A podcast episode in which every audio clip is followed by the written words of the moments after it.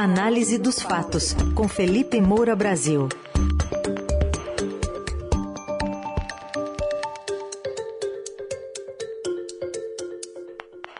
Hoje as repercussões no governo Bolsonaro a partir das prisões de ontem na Operação Acesso Pago. Bom dia, Felipe, como vai? Salve, salve, Carol, equipe da Dourada FM, melhores ouvintes. Sempre um prazer falar com vocês, ainda mais no dia seguinte em que a gente mata a saudade de uma prisão de um político. Faz tempo que a gente não viu uma operação tão grande da Polícia Federal. Bom, são vários aspectos aí para a gente olhar sobre essa prisão de Milton Ribeiro. Um deles, a retórica bolsonarista sobre a corrupção no governo a 100 dias da eleição. Exatamente, Carol. O Jair Bolsonaro foi mudando o seu discurso sobre a corrupção no governo. Inicialmente, ele falava que não existia corrupção no governo, ele, inclusive, atribuía a esse suposto fato, que a gente sabe que é mentira, é, o fato, esse sim verdadeiro, de ele ter acabado com a Lava Jato por meio do seu procurador-geral da República, Augusto Ares, indicado por ele. Depois, ele foi dizendo, quando estourou o escândalo da Covaxin durante a CPI da pandemia, que ele não tinha como saber o que acontecia em todos os ministérios. Na ocasião, eu trabalhava em outra emissora, fiz um comentário dizendo como, como assim? Ele diz num mês que não tem corrupção no governo, e no mês seguinte ele diz que não tem como saber é, o que ocorre em todos os ministérios. Se não tem como saber, tem como dizer que não tem corrupção no governo. E aí, logo em seguida, ele adaptou o discurso, dizendo: não, não vou dizer que não tem corrupção no governo, porque eu não tenho como saber o que acontece em todos os ministérios. E depois, ele mais uma vez foi é, fazendo, em parte, esse discurso para sua base, é, para engambelar o eleitorado, dizendo que não tem corrupção no governo, em parte tentando se eximir de qualquer responsabilidade, porque cada ministério tem muitas obras, ele não tem como fiscalizar tudo. Ao mesmo tempo, é, em cima de um carro de som, durante um, um ato, uma manifestação, ele disse que é de responsabilidade dele tudo o que acontece nos ministérios. Quer dizer, o Bolsonaro é absolutamente contraditório, até porque ele não tem unidade de consciência. E ele age conforme a conveniência do momento. Quando estouram escândalos, como foi o da Covaxin, como agora é o do Ministério da Educação, aí ele usa a narrativa mais conveniente para tentar se descolar desse escândalo. Então, é, a gente pode começar, é, era o segundo vídeo, na verdade, que eu tinha mandado aí para a produção, então, é sobre essa mudança tá? do Bolsonaro sobre a corrupção no governo. Depois a gente vê a, a, mudança dele antes e depois da prisão do Milton Ribeiro. Mas vamos começar por esse quadro geral. Pode soltar. Um governo que está completando dois anos e meio sem uma acusação sequer de corrupção. É um orgulho, é uma satisfação que eu tenho dizer a essa imprensa maravilhosa nossa que eu não quero acabar com a Lava Jato. Eu acabei com a Lava Jato. Porque não tem mais corrupção no governo. São 22 ministérios, só o ministério do Rogério Marinho tem mais de 20 mil obras. No Tarcísio não sei, deve ter algumas dezenas, centenas de obras. Eu não tenho como saber. A da Damares, o da Justiça, o da educação. Eu não tenho como saber o que acontece nos ministérios. Vou na confiança em cima de ministros. E nada fizemos de errado. Não vou dizer que meu governo não tem corrupção, que a gente não sabe o que acontece muitas vezes. O Milton tomou as providências. Daí alguns falam, ah, ele tinha ali, eu acho que 19 agendas. Sim. Olha, se ele tivesse armando, meu Deus do céu, armando, não teria botado na agenda oficial aberta ao público. O nosso governo, nós temos em cada ministério um sistema de compliance. Para você realmente, se for enganado por alguém ou quiser fazer, você não vai conseguir. Tanto é corrupção zero no nosso governo. Tenho 23 ministros, tenho mais uma centena de secretários, mais de 20 mil caem em comissão. Se alguém faz algo de errado, pô, vai botar a culpa em mim? 20 mil pessoas. Pois é, esse compilado eu fiz com base em vídeos que já estavam disponibilizados no canal de YouTube do UOL e com base na entrevista que Jair Bolsonaro, nesse último trecho aí, deu à Rádio Tatiaia ontem, logo após a prisão do Milton Ribeiro. Então vocês ouviram todas as contradições do presidente agindo conforme a conveniência do momento. É, queria botar só aquele trechinho que eu mandei por último para a produção, em que ele assume a responsabilidade por tudo que acontece nos ministérios. Vamos ouvir. Eu sou o responsável por tudo que acontece ou deixa de acontecer no meu ministério. Eles querem, de toda maneira, os rotulados corruptos. Pois é. Então, Jair Bolsonaro, em cada momento, dá um discurso diferente e absolutamente paradoxal. É, ele não tem como cravar que não tem corrupção no governo. Obviamente, os órgãos de fiscalização e controle, inclusive corporações como a Polícia Federal, precisam atuar com independência para que sempre fiscalizem aquilo que está acontecendo. E, ao contrário do que Jair Bolsonaro já começa a tentar alegar, esse escândalo do Ministério da Educação foi revelado pelo jornal Estado de São Paulo, pelo Estadão, que está de parabéns por todos os desdobramentos que teve aquela reportagem original sobre o gabinete paralelo no MEC. E é bom que a gente compreenda esse funcionamento, até para analisar as alegações que estão sendo dadas agora. Você tinha o ministro da Educação, Milton Ribeiro, recebendo dois pastores, o Gilmar Santos e o Arilton Moura, a pedido do Jair Bolsonaro, como o próprio Ribeiro diz num áudio que depois foi divulgado pela Folha de São Paulo, portanto, um trabalho conjunto da imprensa para revelar e mostrar os detalhes sórdidos desse escândalo que mistura exploração da fé, propina e essa pasta sensível para os brasileiros, que é a educação. Esses pastores intermediavam a liberação de verbas do MEC para prefeituras.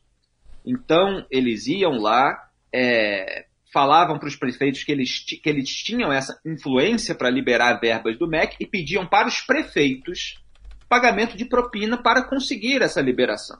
E aí você tem os relatos dos prefeitos sobre é, pedidos de quilo de ouro, de construção de igreja, é, de é, pagamento de bíblias é, que são impressas pela editora de um desses pastores que foi o cúmulo do sacrilégio bolsonarista, quer dizer, a aparente lavagem de dinheiro por meio de livros bíblicos, o que é absolutamente contrário à doutrina cristã, aos Dez Mandamentos, a tudo que se aprende sobre a tradição do cristianismo, que é, esse governo é, propagandeia como sendo a base dos seus princípios e valores morais. É, se deixa enganar quem quer.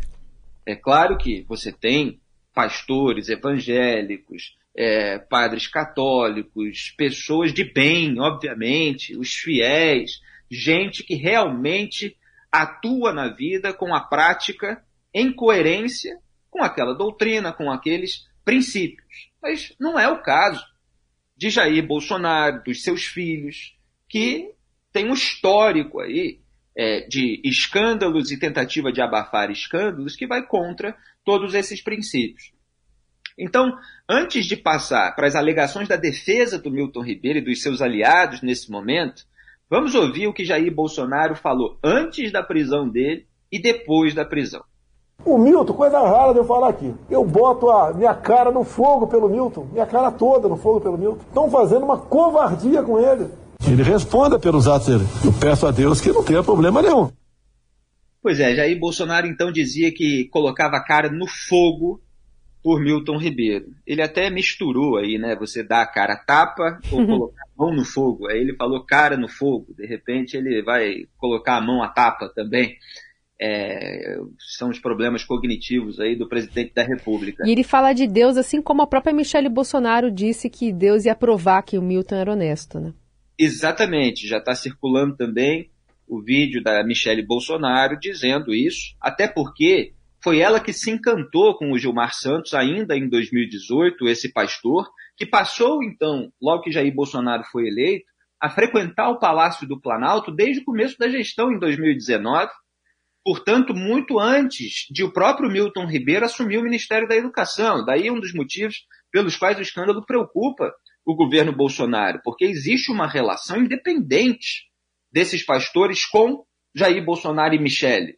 É, não passa apenas pelo Milton Ribeiro, que, aliás, veio por uma indicação do bolsonarismo raiz. Ele não é sequer um indicado do Centrão. Embora o FNDE, o Fundo Nacional de Desenvolvimento da Educação, que é de onde sai a verba do Ministério da Educação, seja controlado pelo Centrão pelo é, chefe de gabinete ali do Ciro Nogueira, né, é, é, é por essa turma.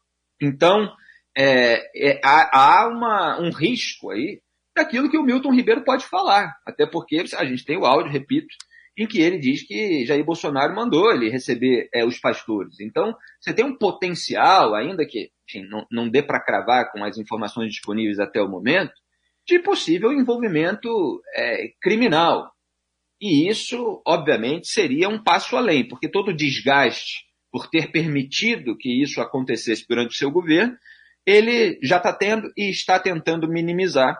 É, como eu ironizei ontem, é, aplicando o manual petista para casos de prisão de aliado. que nessa própria entrevista que ele deu logo após a prisão, ele já usou dois expedientes que a gente se acostumou a ver quando os, aliados, os correligionários, é, os, os, petistas, né, eles eram presos durante os governos Lula e Dilma Rousseff. É, então, o Jair Bolsonaro se vangloriou, por exemplo, das supostas iniciativas tomadas pelo próprio governo em prol das investigações, tentou atribuir à CGU, a Controladoria Geral da União, esse mérito que eu disse aqui, que é da imprensa. A CGU tinha recebido lá uma denúncia anônima de favorecimento que estava lá engavetada. Ela só foi assim retirada para é, servir como um, uma, um, um álibi de que havia alguma iniciativa depois que veio a reportagem do Estadão. Ele se vangloriou também da alegada independência da Polícia Federal, que, nesse caso, depois de mais de 20 trocas de delegados que atingiram os interesses do bolsonarismo, teve de correr atrás, a PF teve de correr atrás das denúncias feitas por jornalistas em razão da pressão decorrente delas, e repito, desses detalhes sórdidos. Agora já se cogita o presidente dizer-se traído, que foi o que o Lula disse também no momento de conveniência, porque ele, assim como Jair Bolsonaro, foi alterando as narrativas sobre o mensalão. Ele disse, não, o mensalão 80% escândalo político, só 20%, depois negava a existência, e conforme era o público e o momento, ele variava, mas chegou um momento que ele se disse traído. É, afirmar que o alvo da operação agiu sozinho e o que aconteceu foi um caso isolado, também a gente já vê aí no bolsonarismo esse tipo de narrativa. Muito embora tenha lá o áudio é, comprometendo o presidente. E o presidente, nessa entrevista pós-prisão, ainda disse, não, é, o que pesa ali é que o Ribeiro tinha reuniões informais com gente dele. o Bolsonaro, ele tenta se descolar, não, é gente dele. Sendo que a gente tem aí dezenas, acho que são as 40 agendas do, é, do Gilmar Santos, desses pastores, é, no Palácio do Planalto, com pessoas próximas, etc. Atacar o juiz, é a quinta, né? O quinto expediente aí do manual petista. Atacar o juiz do caso, acusando perseguição pessoal e interferência eleitoral. Interferência eleitoral, Flávio Bolsonaro já está acusando. Em declaração dele aí, já na imprensa. E a perseguição pessoal começou a ser feita, é, é, essa alegação começou a ser feita pela claque bolsonarista nas redes sociais, por esses militantes ativistas e esse pessoal que estava aí é, muito rasteiro do mercado da comunicação e viu na, no bolsonarismo essa oportunidade de atuar como propagandista. Né? É, eles estão lá acusando o juiz Renato Borelli, que deu a ordem de prisão, né? ele é da 15ª Vara Federal de Brasília, só porque o juiz tinha tomado uma decisão anterior para que o presidente usasse máscaras em eventos públicos na pandemia. Foi provocado, tomou a decisão, que obviamente é, é absolutamente legítima e defensável, sendo que ele já tinha tomado decisões mais duras contra o deputado petista João Paulo Cunha, contra o ex-deputado temerista, né, Rodrigo Rocha Loures, que foi assessor da presidência é, do Michel Temer. É, então, um juiz que age com independência ali, que não parece não ter muito medo de atingir interesses de, de poderosos e toma as decisões de acordo com aquilo que lhe é passado em termos de provas. Então, esse, esse bolso-petismo, esse bolso-lulismo, esses mesmos expedientes para engambelar as pessoas no momento de crise, eles estão aí, é, só não vê quem não quer. E para a gente concluir essa análise, é claro que tem muitos aspectos, inclusive o foro privilegiado, né, porque diante da pressão ele acabou é, saindo do governo, ficou mais exposto porque perdeu a blindagem do Procurador-Geral da República, Augusto Ares. Aí cai para a primeira instância, pega um juiz desse é, e, e, acaba sendo alvo de operação. Aí a, a, notícia mais recente, e que a gente vai ver provavelmente desdobramentos hoje, nos próximos dias, é, é de, uma, de um depósito é, que foi feito é, para a, o ministro é, e, e, parece que foi, é que a gente ainda não tem a informação oficial, está saindo aos pouquinhos aí na imprensa que vai apurando, parece ter sido feito na conta da mulher do ministro, aí tem informação de que foi 50 mil reais, outra de que foi 60 mil reais, mas quer dizer, pastor pagando para o ministro ou depositando na conta da mulher dele uma determinada quantia. Então, para quem entendeu o escândalo, os pastores iam lá nas prefeituras, pediam propina para conseguir a, a, liberação da verba. Se ele está depositando na conta do ministro, quer dizer, aumenta a suspeita de que o ministro está recebendo um dinheiro para liberar a verba. Então isso aí ficou no ar. Aí o que, que a defesa e os aliados estão alegando? Que não, foi uma transa... foi um rolo de carro. foi uma transação envolvendo um carro ali, com a mulher e, a, é, e um familiar também é, do próprio é, ministro. Tinha aqui na minha frente, é, um carro SUV é, atribuído à esposa do ex-ministro, Miriam Pinheiro Ribeiro, que teria sido vendido a uma filha do pastor Vitória é, Bartolomeu. Então, a filha do pastor é, teria sido indiretamente ou diretamente aí a responsável pelo pagamento pelo carro. A gente precisa lembrar que isso aí está na página 1 do manual bolsonarista para esses casos. Por quê? Porque é o método Queiroz. Foi a primeira alegação do Fabrício Queiroz, ex-assessor do Flávio Bolsonaro, apontado como operador dele, quando veio à tona o escândalo das rachadinhas. Ele coletava o dinheiro dos funcionários fantasmas e repassava ali para pagamento de despesas pessoais do Flávio. É, foram 89 mil reais depositados pelo Fabrício Queiroz e pela esposa dele, Márcia Aguiar, na conta da Michele Bolsonaro, ou seja, da mulher do Jair Bolsonaro. A Márcia Aguiar, esposa do Queiroz, depositou 17 mil reais em seis depósitos em 2011 e o Queiroz depositou um total de 72 mil reais, portanto a soma aí dá 89 mil reais, em 21 depósitos nos anos de 2011, 2012, 2013 e 2016. Será que é, se construiu ali é, com alguma verossimilhança a possibilidade de ter esse álibi, de ter essa alegação? Será que isso está acobertando o recebimento de uma propina? São as questões que se colocam nesse momento de crise. Em relação ao impacto na campanha do Bolsonaro, quando a, a corrupção, caso de prisão, vem no momento de crise econômica, é, porque o brasileiro tem uma tolerância lamentável né, uhum. corrupção em qualquer governo, mas quando estoura isso junto, aí o desgaste pode ser maior. Por isso, tanto esforço aí pelo bolsonarismo para a contenção de danos, já que a popularidade do presidente vinha sendo afetada pelo preço dos combustíveis e da inflação. Esse uhum. é um uhum. panorama geral, Carol, certamente vai dar muito pano para manga ainda esse caso. Super, estamos ainda acompanhando e acompanhando é, especialmente esses desdobramentos políticos.